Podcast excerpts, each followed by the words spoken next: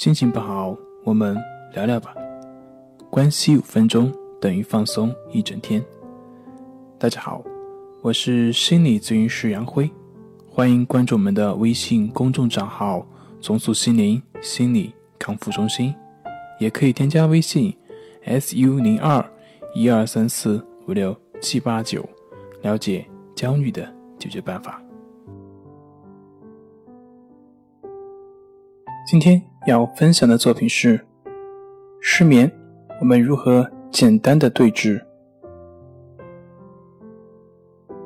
在咨询的患者中，很多抑郁症、焦虑症、强迫症的患者，他们都有失眠的困扰，所以我们今天就一起来谈一谈关于失眠的问题，怎么样去治愈我们的失眠？关于失眠的问题，我记得在以前看过，是关于生田正马他对于失眠的讲解，印象也比较深刻，而且我讲的也非常好。所以，那我们今天就一起来看一看森田正马他是怎么样看待失眠这个问题的。森田先生说：“他说睡眠呢，是我们人的一种无意识的状态，是一种自然的状态。”也就是说，我们该睡的时候，自然就会睡着。那么，为什么很多人会睡不着呢？那是因为睡眠是一种无意识的。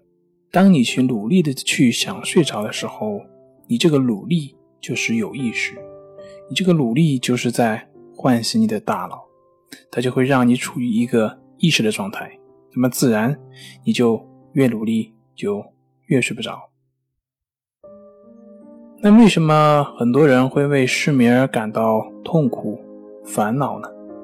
那么森田先生他的解释是，他说人之所以会对失眠感到痛苦，他们背后的原因是因为现代的医学广告或者是药物说明等等等等，把失眠这个问题说得过于严重，做了很多错误的解释，而且大家也会不假思索的去相信这些广告以及宣传，所以。对这个失眠产生了一些错误的观念，把失眠的困扰看得过于严重，所以就会出现对于失眠的焦虑、烦躁等等的负面情绪。